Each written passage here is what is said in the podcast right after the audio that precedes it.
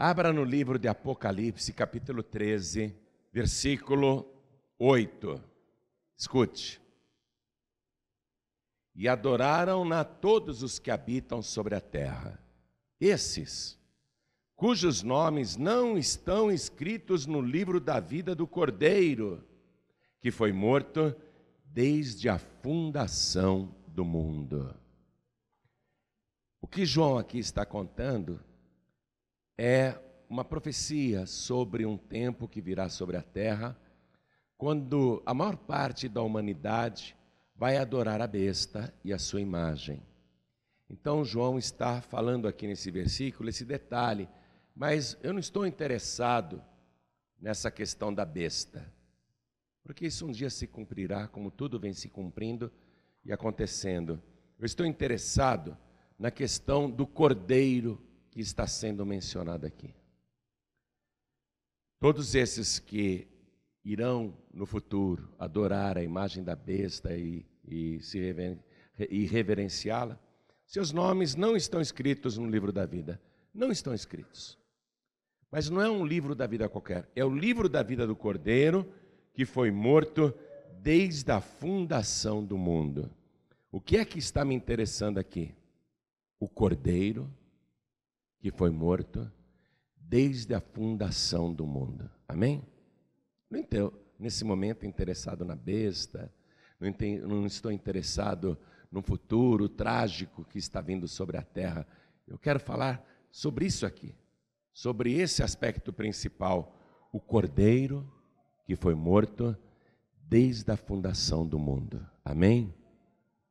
Então eu vou reler a parte B do versículo 8 e você repete em seguida. Vamos lá. O cordeiro, bem alto, o cordeiro que foi morto desde a fundação do mundo. Amém? Cordeiro que foi morto desde a fundação do mundo. Nós sabemos que o cordeiro, aqui do livro de Apocalipse, é Jesus, o Cordeiro de Deus que tira o pecado do mundo. E o que nós sabemos dele é que ele foi morto na era cristã, no nosso tempo, não é? Lá pelo ano 29 da nossa era, porque tem um erro de seis anos nesse calendário gregoriano que o Ocidente segue. Então, Jesus que nós conhecemos, o Cordeiro de Deus, não foi morto na fundação do mundo, o Jesus que nós conhecemos, o Jesus que nós cremos. O Jesus que nós louvamos e amamos e que declaramos ser o nosso Salvador, ele foi morto aqui na nossa era. Durante a dominação do Império Romano, foi crucificado por Pôncio Pilatos. Então, trata-se de um mistério que a palavra está revelando. O cordeiro que foi morto desde a fundação do mundo. O apóstolo Pedro, cheio do Espírito Santo, escrevendo na sua primeira carta, no capítulo 1, versículo 18, ele fala: Sabendo que não foi com coisas corruptíveis, como a prata e o ouro, que fostes resgatados da vossa vã maneira de viver, mas pelo sangue de Jesus, pelo sangue do Cordeiro, como um cordeiro imaculado e incontaminado, que foi morto desde antes da fundação do mundo. O apóstolo Pedro tem essa revelação também. Então, isso acaba criando na nossa mente um ponto de interrogação. Como assim? Como assim? Jesus foi morto aqui na era cristã, no início da era cristã, que aliás se tornou era cristão justamente por causa da vinda dele a esse mundo. Foi nessa época que Jesus foi morto. Mas a palavra em Apocalipse, que é pura revelação, está dizendo que ele foi morto desde a fundação do mundo. Forte, não? Muito forte.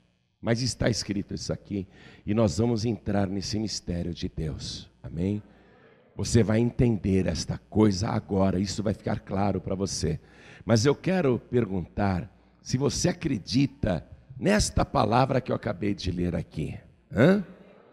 O cordeiro que foi morto desde a fundação do mundo. Você sabe que os cientistas já calcularam o nosso planeta, é, ele é muito antigo, muito antigo. Mas na fundação do mundo, Jesus foi morto. O cordeiro foi morto. Então, há muito e muito e muito tempo atrás, há muito e muito tempo atrás, incalculável para a mente humana e para a ciência atual, e nós não temos a ideia em qual momento, só sabemos, conforme disse o apóstolo Pedro na sua carta, que foi antes da fundação do mundo. Antes deste mundo aqui ser fundado, ele foi morto. Eu quero perguntar se você acredita nisso que eu acabei de ler aqui. Quem acredita nisso? Eu também creio não entendemos, mas cremos, então vamos dar para esta palavra a melhor salva de palmas que já se ouviu no Distrito Federal, a melhor salva de palmas que já se ouviu no Brasil, que já se ouviu na terra. Isso, glorifique a Deus. A melhor salva de palmas que já se deu ao Senhor Jesus. Enquanto você aplaude, abra a tua boca e não tenha vergonha, não. Diga glória ao teu nome, Senhor. E você que está nos ouvindo à distância, glorifique a Deus conosco agora. Abra a boca, dê glória, glória onde você estiver, no Brasil ou em outro país. Glorifique a Deus conosco. Continua, continua. Pai querido e Deus amado, nós queremos penetrar nesse mistério, queremos a tua revelação Queremos que o teu espírito tome a boca do pregador, tome os lábios do mensageiro e fale com cada pessoa aqui no Distrito Federal e com cada pessoa que está ouvindo à distância. Envia a tua palavra com poder e autoridade, e que a tua palavra vá, percorra toda a terra, todo este mundo e produza o resultado para o qual está sendo mandada em nome do Senhor Jesus. Diga amém, Jesus. Podem se assentar, por favor. Então vamos lá. Vamos pela fé viajar num tempo anterior a tudo que nós imaginamos. Vamos viajar para um tempo onde o nosso mundo ainda não estava fundado. Deus já tinha criado os anjos, milhões e milhões. Os arcanjos, muitos milhares. Os querubins, muitos também. E os serafins. E Deus com todas as suas criaturas celestiais, reinava em absoluta paz. E Deus tinha um querubim preferido, tinha um querubim de Deus, que era o preferido do Senhor. Deus até o tinha ungido para proteger. Aquele querubim também tinha a missão de proteger. Ele cuidava de coisas importantíssimas lá na glória, e ele assistia diante do trono de Deus. Era o querubim mais honrado e privilegiado. Mais perto de Deus, somente os serafins, que são criaturas aladas que ficam em volta do trono, dizendo o tempo todo: Santo, Santo, Santo é o Senhor. Mas quem mais chegava perto do trono de Deus era justamente esse querubim amado por Deus. Mas esse querubim, ele cobiçava o trono de Deus e conseguiu seduzir a terça parte dos anjos do céu para destronarem Deus, para mudarem aquele sistema, para criarem um novo tempo, um novo sistema, uma nova era. E é claro que Deus não dá a glória dele para ninguém. Deus é o Criador e jamais daria a glória dele para uma criatura, mesmo sendo um querubim tão privilegiado. E houve uma guerra devastadora que aniquilou com todo o universo. Eu consigo entender porque os cientistas hoje mandam naves espaciais para Marte e dizem: já houve água em Marte. E hoje não tem uma gota sequer. Eu consigo entender porque não há vida até onde se pesquisa em todos os planetas. E olha que eles estão olhando longe com seus telescópios ali no meio das estrelas. E não conseguem encontrar vida em lugar nenhum. Tudo isso é fruto daquela rebelião do querubim amado de Deus. Lúcifer o portador da luz. Ele traiu Deus, ele desobedeceu a Deus, ele se rebelou contra Deus e arrastou muitos e muitos anjos com ele.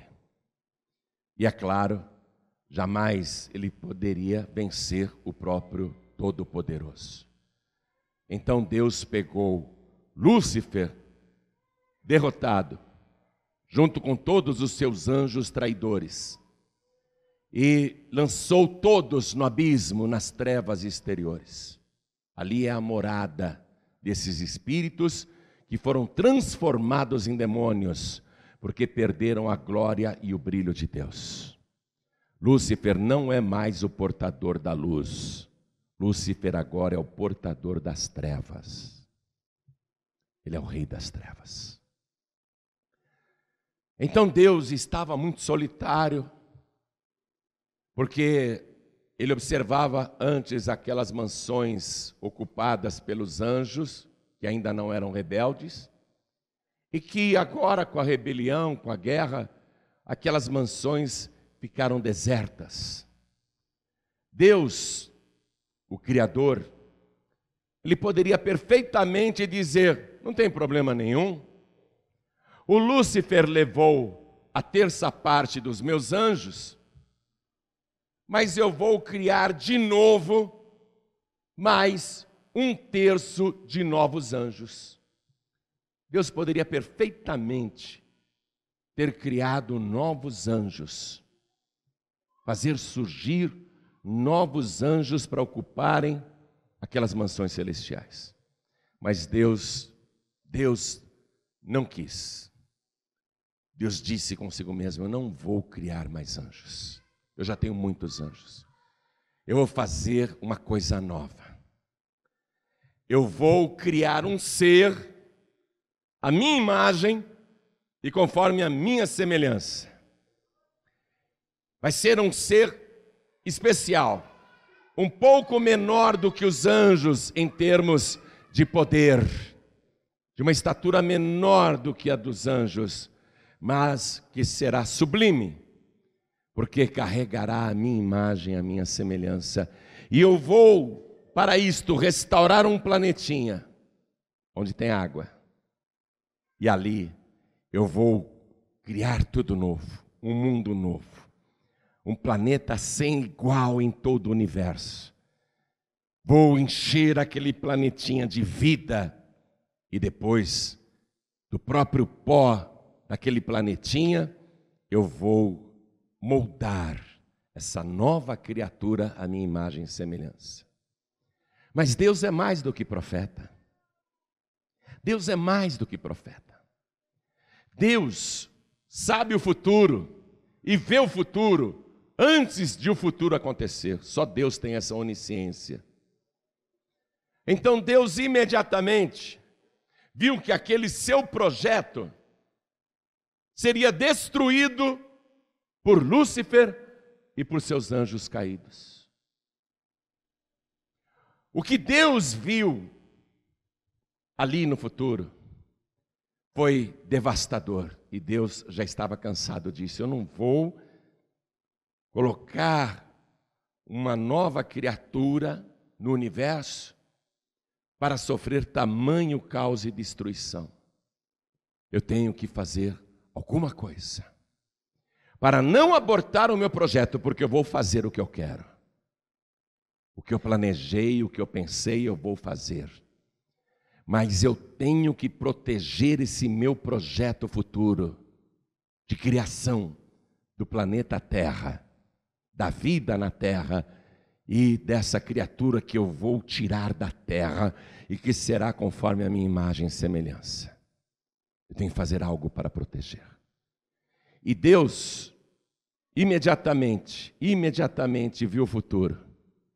Viu o futuro e a única solução possível, a única solução possível para que o projeto Planeta Terra, para que o projeto ser humano não fosse destruído por Lúcifer, não fosse destruído por Satanás, nome que significa adversário.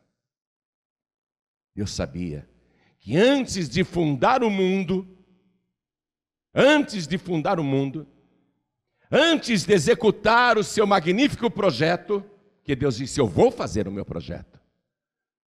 Não é porque eu vou ter os ataques covardes de Lúcifer e seus anjos caídos que eu vou desistir do meu projeto. Deus falou: com ele mesmo: Eu vou levar adiante o meu projeto, eu vou realizar o meu projeto, mesmo com toda oposição de Lúcifer. Mas eu preciso proteger a minha criação. Eu não posso permitir que Lúcifer e seus anjos caídos destruam todo o meu projeto. Eu não posso permitir isso. Foi então que entre todas as possibilidades e opções que Deus pesquisou, entre todas, só ficou uma. Só uma. Só uma opção que iria garantir que, apesar de toda a oposição do inferno, o projeto de Deus não seria destruído por Satanás. A única opção seria a morte do cordeiro a morte do cordeiro. Entenda isso. Deus ainda não havia criado o planeta Terra, escute bem. Deus ainda não tinha criado os animais da terra, Deus ainda não tinha criado o gado, nem as ovelhas, nem os carneiros e nem os cordeiros. Tudo era só projeto. E Deus disse: só tem um jeito: de eu sacrificar o cordeiro antes da fundação do mundo, para proteger a minha criação e a raça humana, que será única entre todas as minhas criaturas, que vai carregar a minha própria imagem e semelhança. Você quer ter uma ideia de como Deus é? Hein? Quem aqui quer ter uma ideia de que, como Deus é? Hã? Uma ideia. Mas é uma ideia muito aproximada, hein? Quer? Olha para essa pessoa ao teu lado agora. Quer ter uma ideia? Pastor, mas ela é mulher. Olha para ela. Você está tendo uma ideia do que é a imagem de Deus. Olha para mim. Você está tendo uma ideia do que é a imagem de Deus, e eu garanto, se você olhar de novo para esta pessoa ao teu lado e olhar para mim e olhar para qualquer pessoa aqui na terra, você vai ter uma ideia bem aproximada da imagem de Deus. Amém? Não existe em todo o universo entre anjos, arcanjos, querubins e serafins, por mais belos que os anjos sejam, por mais belos que os querubins sejam, não existe ninguém mais belo do que você diante do nosso Deus. Não existe ninguém mais importante diante de Deus do que você. Não há joia mais preciosa da criação de Deus do que você. Então, Deus que vê o futuro, nada estava criado aqui nesse mundo. Então, Deus disse: Eu preciso proteger o meu projeto eu preciso proteger o planeta e eu preciso proteger a raça humana. Foi aí que Deus pegou o seu filho que estava com ele na criação que Deus disse: um dia, um dia, você será gerado no ventre de uma fêmea da raça humana. Uma mulher pura, que ainda não existe, mas que existirá, porque é meu projeto. E através do meu espírito, ela te gerará no seu ventre imaculado. E você nascerá naquele planeta como se fosse também mais um ser humano. E viverá como ser humano, num corpo humano. E um dia, um dia, você que viverá sem pecado naquele mundo, um mundo prejudicado por Satanás, um mundo dominado pelo príncipe das trevas. Um dia, um dia, eu estou vendo, lá no futuro, Satanás será o príncipe do mundo, o príncipe do planeta, o dominador da raça humana, mas você irá lá para desfazer as obras do diabo e para destruir todas as obras das trevas, proteger a minha criação e fazer o meu projeto de vida ser um sucesso em todo o universo. E para isso, você terá que morrer como cordeiro. E o Senhor Jesus, que ainda não era encarnado, um com o Pai, o Senhor Jesus disse: Pai, eis-me aqui, aqui estou eu, para fazer a tua vontade. Quando o Senhor Jesus, que ainda era espírito apenas naquele tempo, concordou com o Pai e disse: Eis aqui venho para fazer a tua vontade. Quando ele disse isso e concordou, no mundo espiritual, o Cordeiro de Deus foi morto antes da fundação do mundo. Você está compreendendo isso? Quando Jesus concordou em ser a vítima, sacrificada em favor dos culpados, a vítima pura e inocente que morreria pelos piores pecadores, quando Jesus, antes da fundação do mundo, concordou com o Pai, no mundo espiritual, o cordeiro foi morto. Quem está entendendo, diga amém. O cordeiro foi morto ali. E aí Deus, já sabendo como anular as obras do diabo, como desfazer as obras de Satanás, como fazer com que o seu projeto de vida se tornasse um sucesso. E nós somos o projeto de vida de Deus. Então Deus deu início a toda a criação, sabendo de antemão todas as sabotagens que Lúcifer iria preparar contra a raça humana e contra esse planeta. E Deus sabia de antemão que Lúcifer iria incorporar na serpente, seduzir a mulher, seduzir o homem, provocar a queda da raça humana.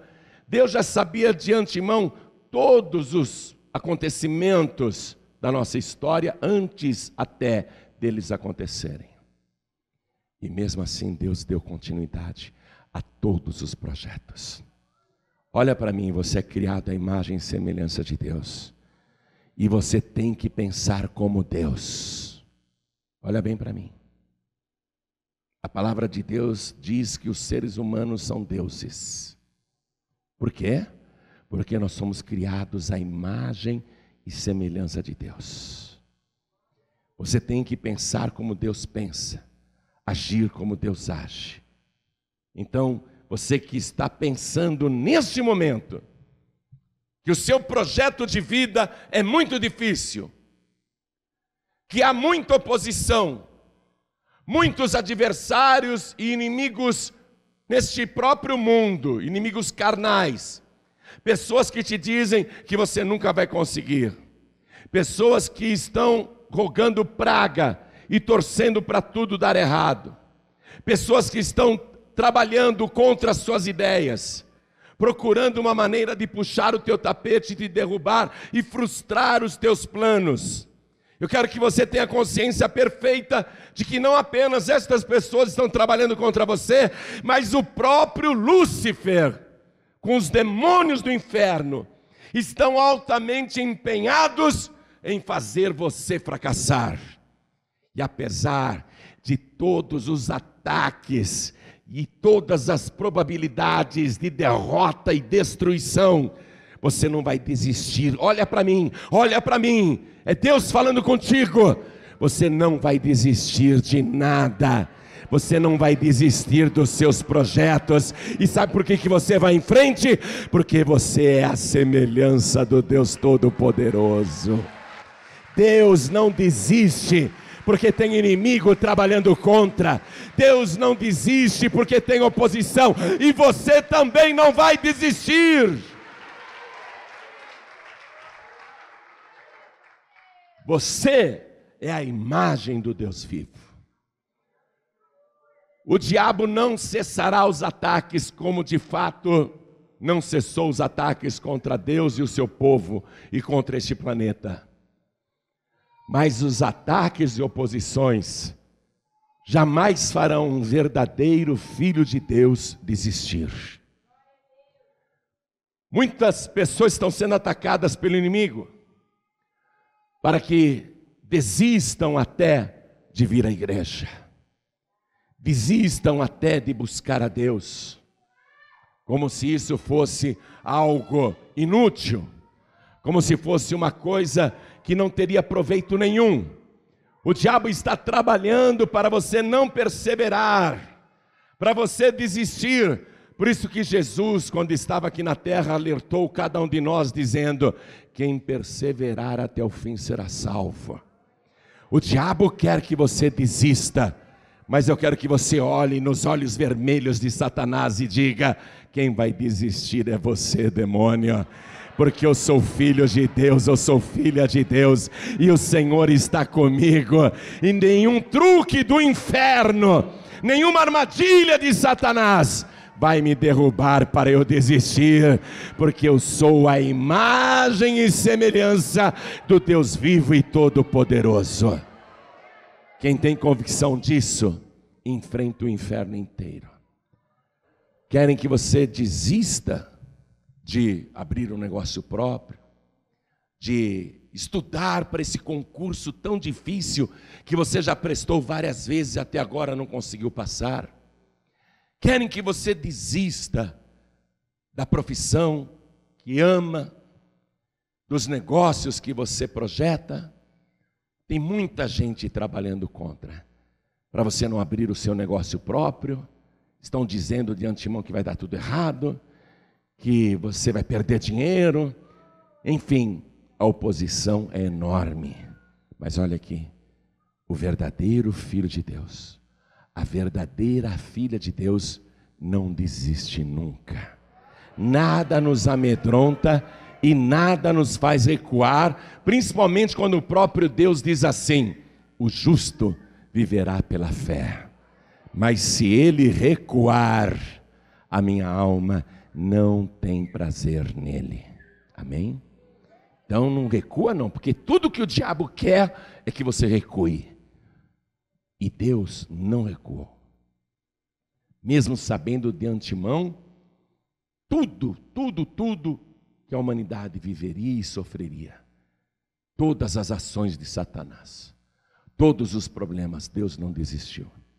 E quando se cumpriu o tempo, então, um arcanjo de Deus, o Gabriel, o mensageiro de Deus, também chamado de soldado de Deus, ele foi até uma cidade pequenininha e visitou uma virgem chamada Maria e disse: Salve agraciada, o Senhor é contigo.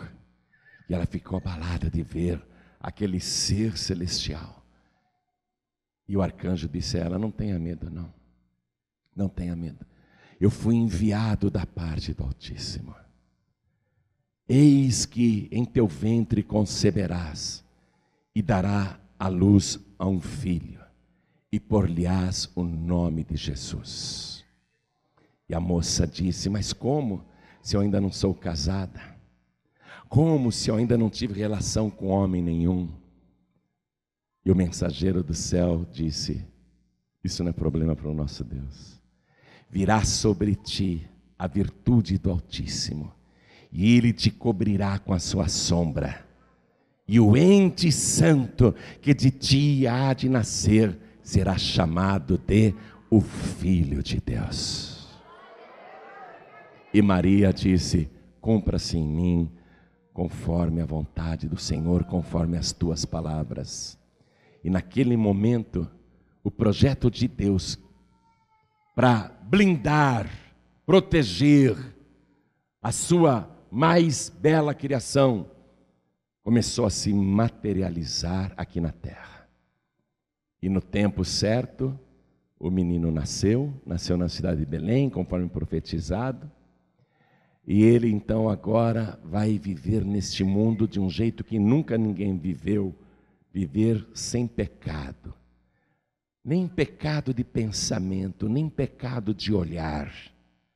Viver neste mundo totalmente puro e ainda assim convivendo com os piores pecadores.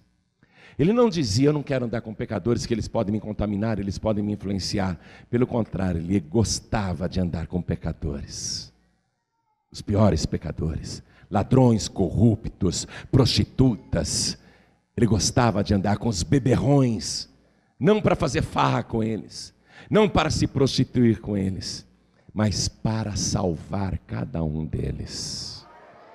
E quando ele era criticado por se hospedar na casa de gente que não presta, por comer com pecadores, com beber com ébrios, quando falavam mal dele, ele dizia: Eu não vim chamar os justos, ao arrependimento. Eu vim chamar os pecadores. Porque os que têm saúde não precisam de médicos, e sim os doentes. E ele se manteve sem pecado, curando, libertando, transformando, provendo, suprindo. Enfim, uma vida que nunca, nunca houve igual em toda a história da humanidade. E ele, como raça humana, como ser humano. Aí este Jesus, este Jesus sabia por que, que ele estava aqui na terra. Ele estava aqui na terra para ser o Cordeiro de Deus que tira o pecado do mundo. É para isso que ele estava aqui. Ele sabia até como que ele teria de morrer para que o projeto de Deus fosse concretizado com sucesso, ele teria que morrer como um cordeiro, porque o cordeiro, na hora de morrer, ele não abre a boca, ele não, ele não chia, ele não reclama, ele não berra, ele não esperneia, ele é dócil, ele aceita, ele aceita a morte. Mas ele teria que morrer como um cordeiro santo, por isso ele se guardou. Porém, aos 33 anos e meio de vida aqui na terra, e se aproximando a hora de cumprir o voto, entenda isso. Olha para mim. Jesus, aos 33 anos e meio de vida, sabendo como que teria que se sacrificar para proteger o planeta e blindar a raça humana, ele sabendo que o único jeito era morrer como um cordeiro. E ele tinha prometido antes da fundação do mundo. Ele tinha prometido isso ao Pai antes da fundação do mundo. E no mundo espiritual ele já estava morto, mas aqui na terra vivo. Quando chegou a hora de cumprir o voto, vou te mostrar o que ele sentiu. Eu quero que você vá comigo no Evangelho de João, capítulo 12, versículo 24. Na verdade, na verdade vos digo o quê? Se o grão de trigo caindo na terra não morrer, fica ele só. Mas, se morrer, dá muito fruto. Quem ama a sua vida, perdê-la-á. E quem neste mundo aborrece a sua vida, guardá-la-á para a vida eterna. Se alguém me serve, siga-me. E onde eu estiver, ali estará também o meu servo. E se alguém me servir, meu Pai o honrará. Jesus está falando de sacrifício, do dele e do sacrifício que nós temos que fazer. Amém? O sacrifício dele e o sacrifício daqueles que o seguem, daqueles que o servem. É disso que Jesus está falando aqui. E ele diz: Se alguém me servir, como eu sirvo o Pai, se alguém me servir, meu Pai o honrará. Amém? A honra, a honra para quem faz o que ele fez. Mas não pense que é fácil. Chegou a hora de Jesus cumprir este voto que ele fez antes da fundação do mundo. Quando você faz um voto para Deus, de fazer um sacrifício para Deus, algo que para você custa caro, você faz prontamente, mas quando chega a hora de você cumprir o voto, você sente exatamente isso que Jesus está sentindo. Acompanhem comigo o versículo 27. Agora, a minha alma está perturbada. Você pode imaginar Jesus perturbado? Agora a minha alma está perturbada. E que direi eu? Pai, salva-me desta hora mas para isso vim a esta hora. Para isso eu vim a esta hora. Eu tenho que cumprir o voto que eu fiz antes da fundação do mundo. E é assim que as coisas funcionam no mundo espiritual. Quando você diz para Deus, eu vou sacrificar tal coisa para o meu Senhor, e você não está abolido de fazer sacrifícios, você não precisa fazer sacrifícios pelos seus pecados, Olha para mim. Você não precisa fazer sacrifícios pelos seus pecados. Isso você não precisa mais. Mas Jesus não te liberou de fazer sacrifícios por ele e pelo reino. Jesus disse: qualquer de vós que não renuncia a tudo quanto tem, não pode ser meu discípulo. Do que, que ele está falando? De sacrifício. Amém? Não seja uma pessoa sem entendimento, que fala mal e critica sem conhecer as Escrituras. Você não está liberado de fazer por amor ao reino de Deus e ao Evangelho sacrifícios para Deus. E Deus, disse Jesus, Ele honra quando você faz sacrifícios. Se alguém me servir, meu Pai o honrará. Deus honra quem faz sacrifícios pelo reino e pelo evangelho. Um dia Jesus estava na igreja e ele ficou perto das arcas do tesouro. E Jesus viu os ricos trazendo muito dinheiro como oferta para Deus. E os ricos deram muito dinheiro. Aí veio uma mulher pobre, viúva, e lançou ali naquela arca a sua oferta era a oferta mais insignificante comparada com toda a riqueza que os ricos estavam colocando ali para Deus. E Jesus imediatamente comenta com a multidão e com os discípulos. Em verdade vos digo que esta pobre mulher sozinha deu mais do que todo mundo junto, porque todos deram do que estava sobrando mas esta, do seu sustento, deu tudo o que tinha. Jesus a honrou por quê? Porque era um sacrifício. Amém? E ela fez um sacrifício em dinheiro. O dinheiro que ela colocou ali, quem olhasse diria: ah, duas medinhas, bela porcaria. Mas Deus olhou, o Senhor olhou ali e viu o sacrifício, viu sangue naquele dinheiro que ela colocou na arca. Jesus disse: ela sozinha deu mais do que todos juntos. Porque todos deram do que não fazia falta. O que não faz falta não é sacrifício. Você pode dar muito para Deus, mas se não faz falta para você, não é sacrifício nenhum. Jesus disse: Ela deu mais do que todo mundo junto, porque todos deram do que estava sobrando. Mas esta pobre viúva, esta pobre mulher, do seu sustento, deu tudo o que tinha. Nenhum de nós está abolido de fazer sacrifícios. O apóstolo João, que era o discípulo mais chegado de Jesus, escreveu na sua primeira carta, capítulo 3, versículo 16: Cristo deu a vida por nós e nós o quê? Devemos dar a vida pelos irmãos. O que é isso? Sacrifício. Amém, igreja? Agora, a pessoa, quando vai fazer o sacrifício, na hora de cumprir o voto, ela sente isso que Jesus sentiu. Acompanhe comigo o versículo 27. Eu já comecei a ler. Agora, você vê, na hora de cumprir o voto. Agora, a minha alma está perturbada, e que direi eu? Pai, salva-me desta hora. Mas para isso vinha esta hora. Aí Jesus, angustiado, ele ora ao Pai: Pai, glorifica o teu nome. Oração curtinha, não é? Então veio uma voz do céu que dizia: Já o tenho glorificado e outra vez o glorificarei. A multidão que ali estava e que a tinha ouvido dizia que havia sido um trovão.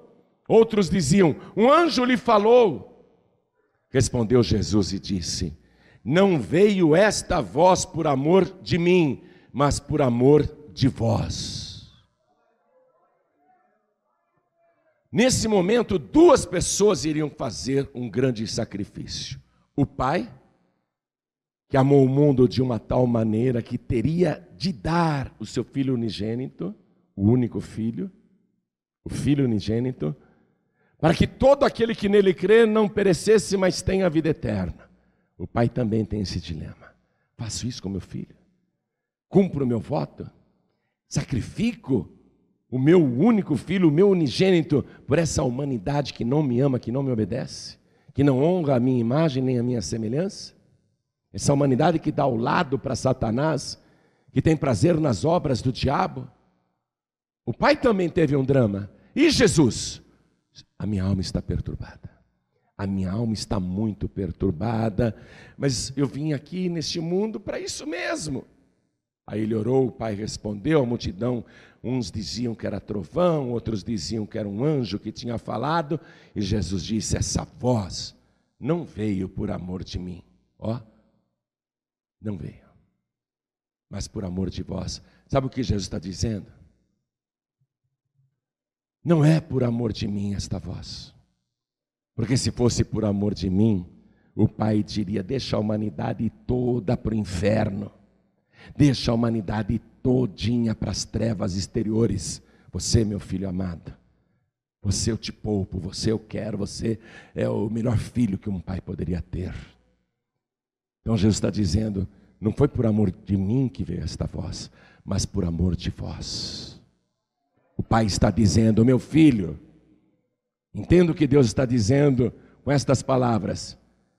Eu tenho te glorificado e mais uma vez te glorificarei. O que, que o Pai está dizendo? Vá em frente. Vá em frente, é doloroso, você vai sofrer. Não vai ser fácil. Mas vá em frente porque de novo eu irei te glorificar ali na frente. Deus está dizendo: o meu voto eu vou cumprir. Por isso que Jesus disse: essa voz não veio por amor de mim, mas veio por amor a vocês. Amém? Aí restava para Jesus a decisão. Preste atenção nisso. O sacrifício não é obrigatório. O sacrifício é opcional, preste atenção nisso. Você tem a possibilidade de fazer o sacrifício de não fazer o sacrifício, mas quem decide é você, e o sacrifício tem que ser voluntário, tem que ser da tua parte para Deus. Ninguém é obrigado a fazer um sacrifício, nem Jesus, porque Jesus poderia perfeitamente decidir outra coisa. Jesus poderia dizer: Não, não vai dar para cumprir esse voto, não. Eu não vou me sacrificar. Aí Jesus Cristo, ele diz o seguinte: escute, escute isso. Versículo 31. Agora é o juízo deste mundo. Agora será expulso o príncipe deste mundo. Jesus já tinha dito: o mundo jaz no maligno.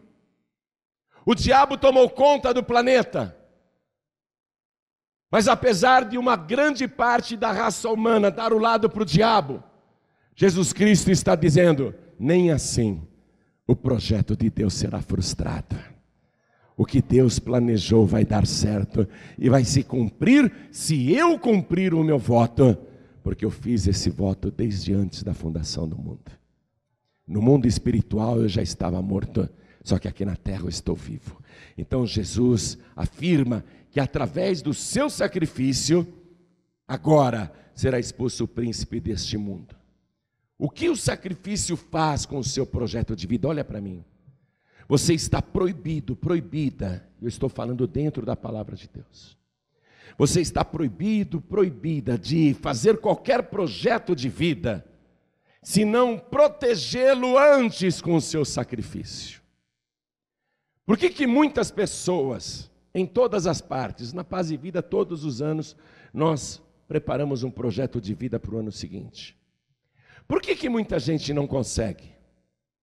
Porque a pessoa não protegeu o seu projeto de vida com o sacrifício.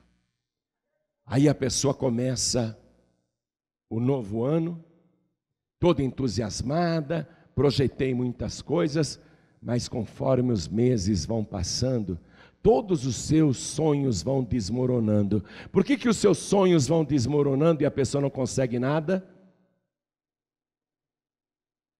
Ela começa a ficar frustrada, está dando tudo errado. Não foi isso que eu projetei, está dando tudo ao contrário. Por que, que dá errado? Porque Satanás, Lúcifer e os demônios entraram no seu projeto de vida. Por isso que você vai ser arruinado, arruinada. E por que Satanás vai conseguir entrar no seu projeto de vida? Porque você não alicerçou o seu projeto de vida com fidelidade. Você não é dizimista nem ofertante fiel. Você não protegeu o seu projeto de vida com o sacrifício. Mas você quer que o seu projeto dê certo. O seu projeto, ele vai desmoronar. O seu projeto de vida vai ser destruído pelo próprio Lúcifer. Para você ficar revoltado com Deus. E a culpa não é de Deus. É você que precisa se conscientizar que Deus não te liberou do sacrifício. Não te poupou disso. E Deus se agrada com o sacrifício. Quando a pessoa é capaz de renunciar ao que tem para honrar a Deus. Aí o seu projeto de vida está protegido. Quando você coloca, junto com o seu projeto de vida, a sua fidelidade nas primícias e nas ofertas alçadas, ou você substitui ofertas alçadas pelo sacrifício do cordeiro, quando você faz isso e entrega, há uma proteção tão grande para o seu projeto de vida, que Deus sabe que Satanás vai se opor. Deus sabe que o diabo vai usar gente lá de fora para te puxar o tapete para te fazer fracassar. Deus sabe que muita gente vai trabalhar pela sua derrota e pela sua destruição, mas como você honrou a Deus, então o Pai também te honrará. Deus vai dizer: aqui não, Satanás, aqui você não vai colocar o seu dedo imundo e a sua unha podre porque esse projeto de vida dessa pessoa está protegido por um exemplo poderoso de fidelidade. O diabo não pode tocar no projeto de vida de uma pessoa que está dentro da vontade de Deus. Então, escute, escute aqui. Jesus fala assim, versículo 32: E eu, quando for levantado da terra, todos atrairei a mim.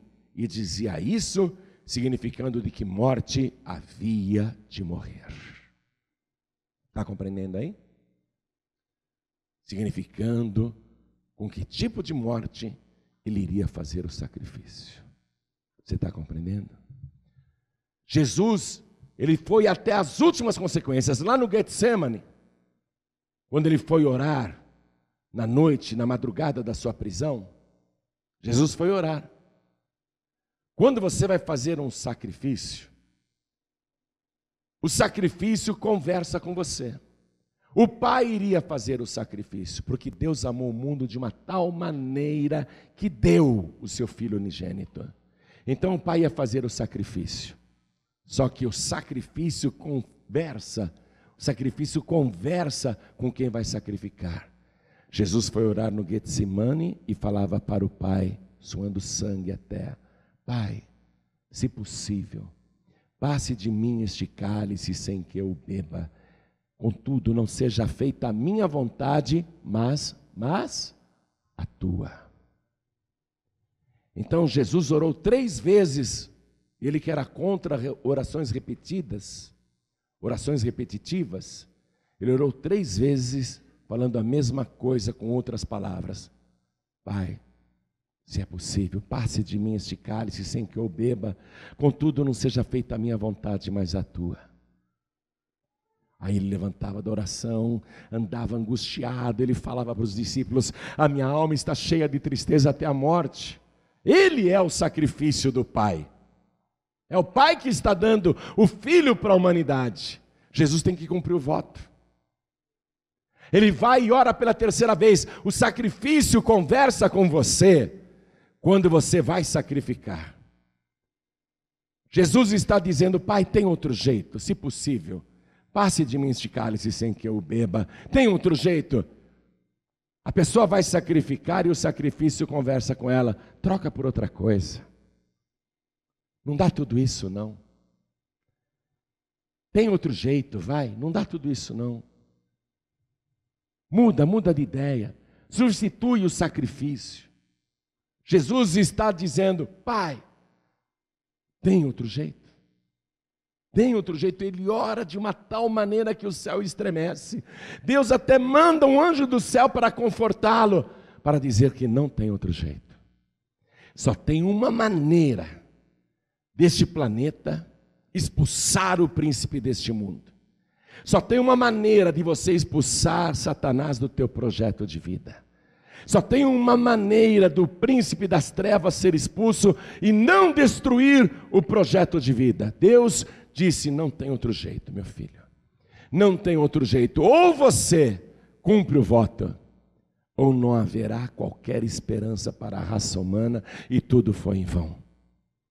Aí Jesus Cristo, ele vai, ele se levanta da oração e vai ao encontro de Judas Iscariotes. Ele não era obrigado, ele podia ter descido pelo outro lado do monte, mas ele vai ao encontro da multidão que está vindo com paus, que está vindo com espadas, uma multidão sedenta de sangue que está vindo para prendê-lo naquele jardim. Judas Iscariotes está na frente e Jesus está tão tranquilo para fazer o seu sacrifício, ainda que doloroso, que ele aceita o beijo de Judas Iscariotes e ainda chama Judas de amigo. Não adianta, é como se Jesus estivesse dizendo: Judas, você pode vir com toda essa falsidade e traição você pode vir com toda essa multidão aí para me destruir. O inferno inteiro, agora é a hora e o poder das trevas. O inferno inteiro pode trabalhar contra esse projeto de vida, mas o diabo não vencerá. O plano de Deus vai ser um sucesso, porque nada pode destruir um projeto que está alicerçado com sacrifício. Nada, nada, nem ninguém pode destruir um projeto que está protegido pelo sacrifício. Por isso que aparentemente derrotado, hein, humilhado, Jesus não abriu a boca. No julgamento ficou calado. Não respondeu. Por isso que Jesus Cristo aguentou a sessão de torturas na casa de Ainás, de Caifás, no palácio de Pilatos, no palácio de Herodes e de novo no palácio de Pilatos. Por isso que Jesus, mudo, calado, aguentou todas aquelas perseguições, blasfêmias e ofensas. Por isso que ele foi conduzindo o seu sacrifício até o lugar, o altar do sacrifício. O altar do sacrifício de Jesus, nada mais apropriado, o Monte Calvário um monte que tinha a fisionomia de uma caveira. É ali, em cima daquela caveira, que Jesus Cristo vai fazer o seu sacrifício. Jesus vai matar a morte com a sua morte. Jesus Cristo vai fazer um sacrifício para arrancar das mãos de Satanás esse poder de morte que ele tinha sobre a humanidade. Agora, Jesus já consumou o sacrifício, já morreu. Mas Deus disse lá atrás: Meu filho, eu tenho te glorificado, e outra vez te glorificarei. Por isso que no terceiro dia, depois da sua morte, no domingo de madrugada, Deus manda um anjo até o cemitério, e o anjo toca na pedra e ela se move. E aí Deus provoca um terremoto no chão, na terra. Os soldados caem, ficam imobilizados, aterrorizados com a visão gloriosa daquele anjo. Mas o que mais vai causar terror nos soldados romanos não é a visão do anjo, não, é a visão de Jesus Cristo, aquele que eles tinham matado na cruz. Ele sai vivo e ressuscitado, mais uma vez glorificado glorificado pelo Pai. Esta foi a visão que causou o maior terror nos soldados. Jesus ressuscitou. Você nunca perde o seu sacrifício. O seu sacrifício sempre vai voltar para você abençoado. Sempre vai voltar para você melhorado por Deus. Tente todo exército romano e todos os exércitos da terra, da Rússia, da China, dos países inimigos do cristianismo, todos os exércitos inimigos de Cristo tentem, tentem matar Jesus. Podem mirar suas artilharias, podem jogar suas bombas atômicas em cima do corpo de Jesus, mas o seu corpo foi restituído e melhorado, nunca mais pode morrer ninguém mais pode destruir o corpo glorificado de Jesus Cristo. Você está entendendo isso? É doloroso fazer o sacrifício, mas a compensação que vem depois é inigualável. Se você colocar no seu projeto, e qualquer projeto, viu? Eu não estou falando apenas das coisas no final do ano, eu estou falando qualquer projeto que você for começar na tua vida, em qualquer tempo da sua vida. Se você colocar o teu projeto diante de Deus e alicerçá-lo com o seu sacrifício, você não tenha dúvida nenhuma que Deus vai realizar o seu projeto. Ninguém vai te destruir, ainda que seja penoso, sacrificado, você vai glorificar a Deus no final. Jesus Cristo não pode mais morrer. Aquele que deu o seu corpo em sacrifício não pode mais ser morto. Com o seu sacrifício, ele me protege. Ó, oh, eu sou protegido por Deus. Com o seu sacrifício, o diabo não pode me tocar. Com o sacrifício de Jesus, eu eu não tenho mais pecados. Com o sacrifício de Jesus, eu sou santificado com o sacrifício de Jesus que eu aceitei, o meu nome está escrito no livro da vida do Cordeiro. Com o sacrifício de Jesus que eu aceitei, eu vou viver para sempre. Jesus me protege. O diabo tempo tenta, o diabo tenta o tempo todo entrar na minha vida. O diabo tenta o tempo todo me destruir, mas nunca, nunca consegue e jamais conseguirá. Se você for de Cristo, se você for de Cristo, se você for de Cristo, se você entregar tua vida para Cristo, se você receber Jesus com o seu sacrifício, se você recebê-lo como Cordeiro de Deus que tira o pecado do mundo e, em particular, o teu próprio pecado, então Ele vai te proteger de todas as obras do diabo. O teu nome vai ser escrito no livro da vida do Cordeiro e você nunca mais poderá morrer. Toda a igreja fique de pé. Você está entendendo? porque a palavra diz que Jesus é o Cordeiro de Deus que foi morto desde antes da fundação do mundo. Quem entendeu isso? É porque lá atrás, lá atrás, antes da fundação do mundo, só havia uma opção para que o projeto de Deus desse certo. Qual é o projeto de Deus? Deus, Ele quer eu e você, morando naquelas mansões celestiais, outrora ocupadas pelos anjos rebeldes, e que depois da rebelião houve muita destruição, mas Jesus Cristo aqui na terra disse o seguinte: está lá no Evangelho de João, capítulo 14. Jesus, naquela noite em que ia ser preso, na véspera da sua morte, Jesus disse assim: Não se turbe o vosso coração, credes em Deus, mas crede também em mim. Na casa do meu pai há muitas moradas. Se não fosse assim, eu vou-lo teria dito, pois eu vou preparar-vos lugar, e depois que eu for, eu virei outra vez, e vos tomarei para mim mesmo, para que onde eu estiver, estejais também. Você acha que Deus queria criar novos anjos para morar naquelas casas vazias, naquelas mansões? Deus falou: não. Quem vai morar nessas mansões esta criatura humana que eu fiz com as minhas mãos, conforme a minha imagem e semelhança. O diabo quer fazer de tudo para você não chegar lá. O diabo quer destruir esse projeto de Deus que é te salvar. Mas vai depender só de você agora. Colocar a tua vida no altar. Receber Jesus como único, suficiente, exclusivo e eterno Salvador e ainda que você tenha sido nesta vida um instrumento infernal, ainda que você tenha sido nesta vida uma pessoa muito má, ainda que você tenha sido nesta vida muito ímpio, o sangue de Jesus Cristo vai te purificar de todo pecado. Ele vai lavar o teu corpo, a tua alma, o teu espírito. E se você entregar a vida para Ele, Ele vai escrever o teu nome no livro da vida do do Cordeiro. E vai ser agora. Vai ser agora.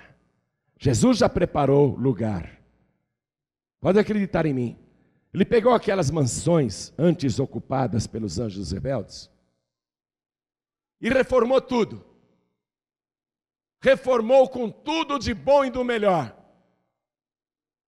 para fazer inveja para Satanás, para fazer inveja para os demônios que foram infiéis, para mostrar o que Satanás perdeu. E o diabo com inveja não quer que você possua nada lá na glória. Mas Satanás não pode frustrar o projeto de Deus, porque o projeto de Deus está protegido pelo sangue do Cordeiro. O sangue do Cordeiro garante o sucesso, a vitória do projeto de Deus, que é te salvar e levar você para morar com Ele na glória. Amém?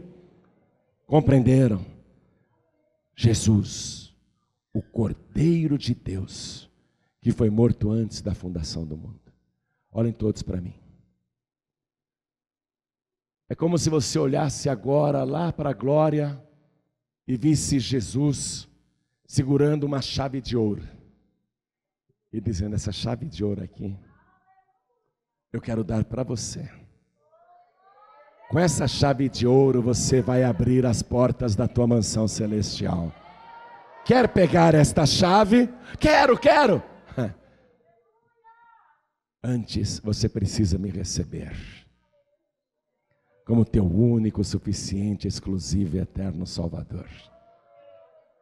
Até o diabo diz: Eu quero essa chave, eu quero, eu quero. Mas o diabo não obedece a Deus, não serve a Deus, não é servo de Deus. Amém? Mostrar essa chave assim, ó, Jesus mostra. Está dizendo, é de uma mansão celestial. Quer?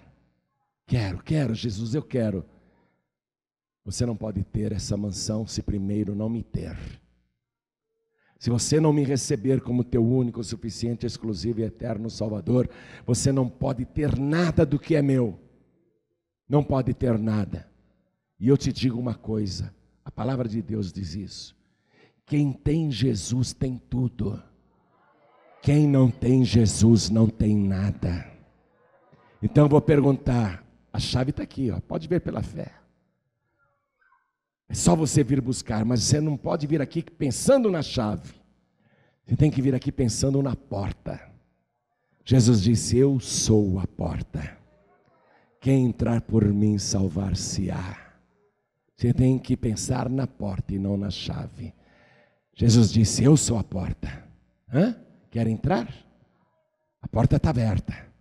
Então eu pergunto neste momento, para cada pessoa que está me ouvindo aqui, na sede da Paz e Vida do Distrito Federal: quem aqui quer essa chave, mas sabendo que antes precisa da porta, antes precisa de Jesus? Quem aqui quer recebê-lo como único, suficiente, exclusivo e eterno Salvador. Quem quer?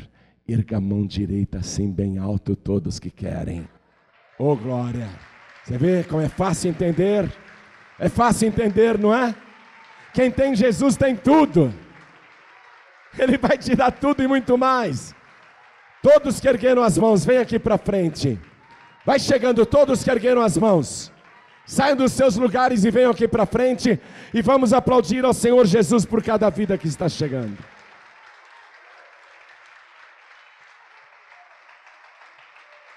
Vai chegando, vai chegando, todos que ergueram as mãos, venham para cá. Vamos continuar aplaudindo, igreja. Está chegando mais gente, vamos aplaudir mais. Pede licença. Fala, eu preciso ir lá. Está chegando mais, está chegando mais. Pede licença, diga: Eu tenho que ir lá. Me dá licença, me dá licença. Vai chegando, vai chegando. E está chegando, e está chegando, e está chegando, e está chegando. Vamos aplaudir, igreja.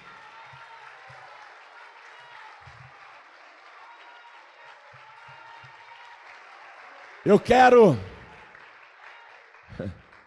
Eu quero chamar aqui na frente todos os filhos pródigos, todas as filhas pródigas. Quem é o filho pródigo, quem é a filha pródiga? É aquela pessoa que já estava na casa do pai, como Lúcifer, antigamente. Mas saiu da casa do pai, infelizmente.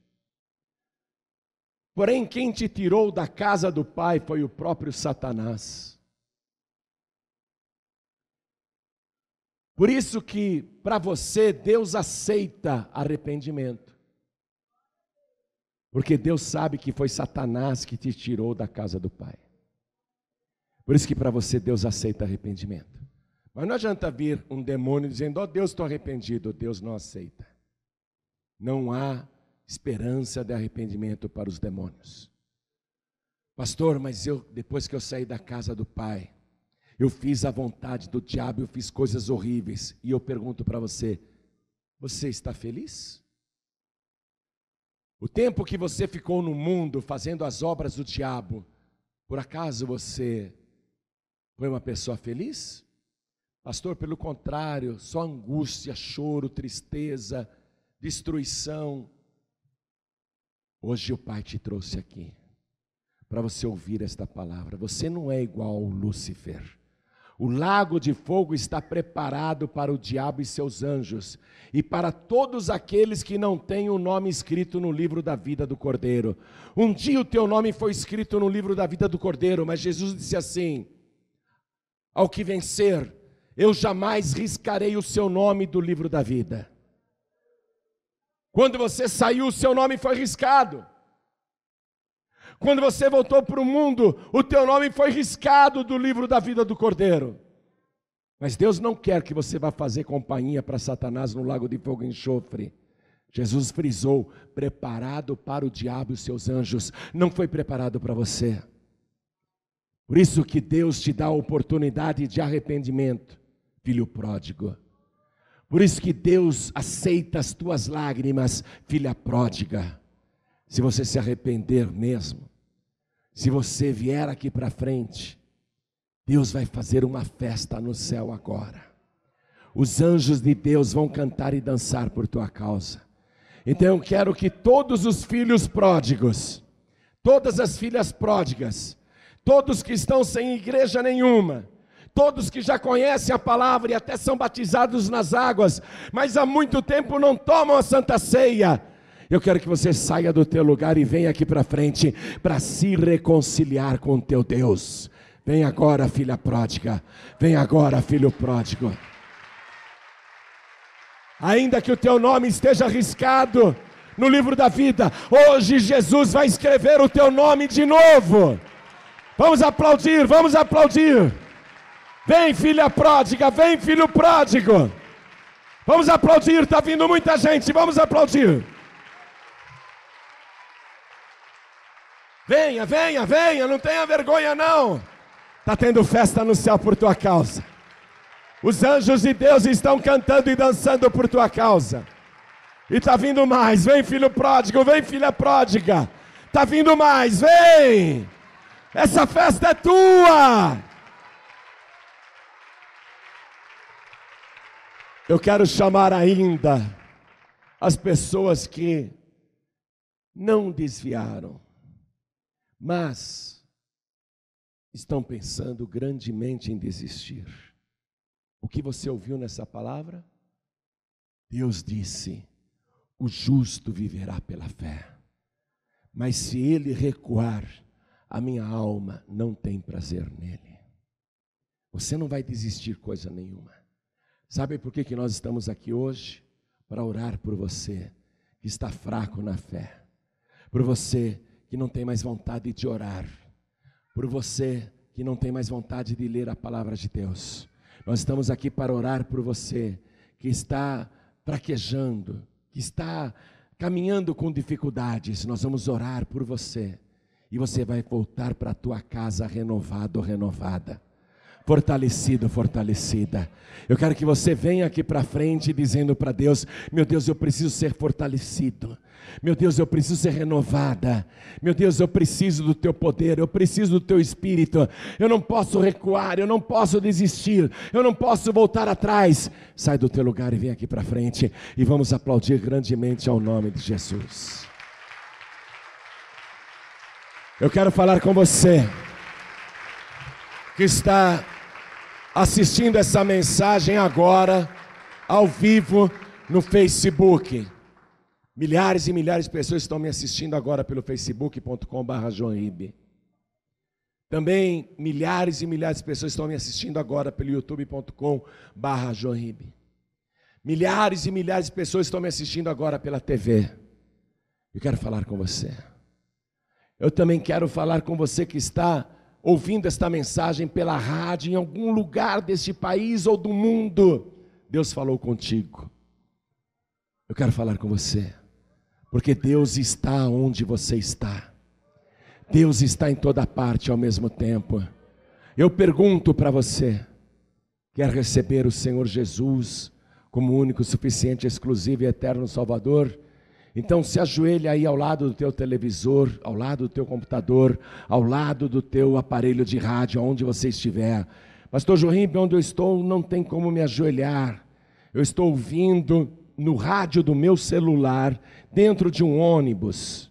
Então faz o seguinte: se você quer entregar a vida para Jesus, manda um sinal para o céu. Disfarça aí, Coloque a mão direita sobre o teu coração, você que está dentro do metrô, dentro do trem, dentro do ônibus, dentro da lotação, dentro da van e quer entregar a vida para Jesus ou voltar para Jesus. Coloque a mão direita sobre o teu coração, porque o teu Pai está te vendo em secreto. Quero falar com você que está dirigindo e também não pode se ajoelhar. Você que está em trânsito e não tem como se ajoelhar. Quer entregar a vida para Jesus Mande um sinal para o céu, porque Deus está te vendo em secreto. Coloque a mão direita aí sobre o teu coração. E todos que podem se ajoelhar onde estiverem, se ajoelhem. Quem não puder se ajoelhar, então coloque a mão direita sobre o coração. Mas você que está comigo aqui na sede da Paz e Vida do Distrito Federal, se ajoelha comigo. Se ajoelha diante do altar. Coloque a mão direita sobre o teu coração assim. A igreja continua de pé. A igreja estenda a mão direita na direção das pessoas ajoelhadas. E você que está de joelhos ou à distância, com a mão direita sobre o coração, ore assim comigo: Meu Deus e meu Pai, eu ouvi a tua santa palavra, e o teu projeto não pode ser destruído, porque ele foi regado com o sangue do Cordeiro, com o sacrifício de Jesus. E o teu projeto, meu Deus, o projeto final é me levar para a glória e me entregar uma morada, uma mansão celestial que foi reformada pelo Senhor Jesus, especialmente para mim. Agora, meu Pai, perdoa os meus pecados, apaga as minhas iniquidades.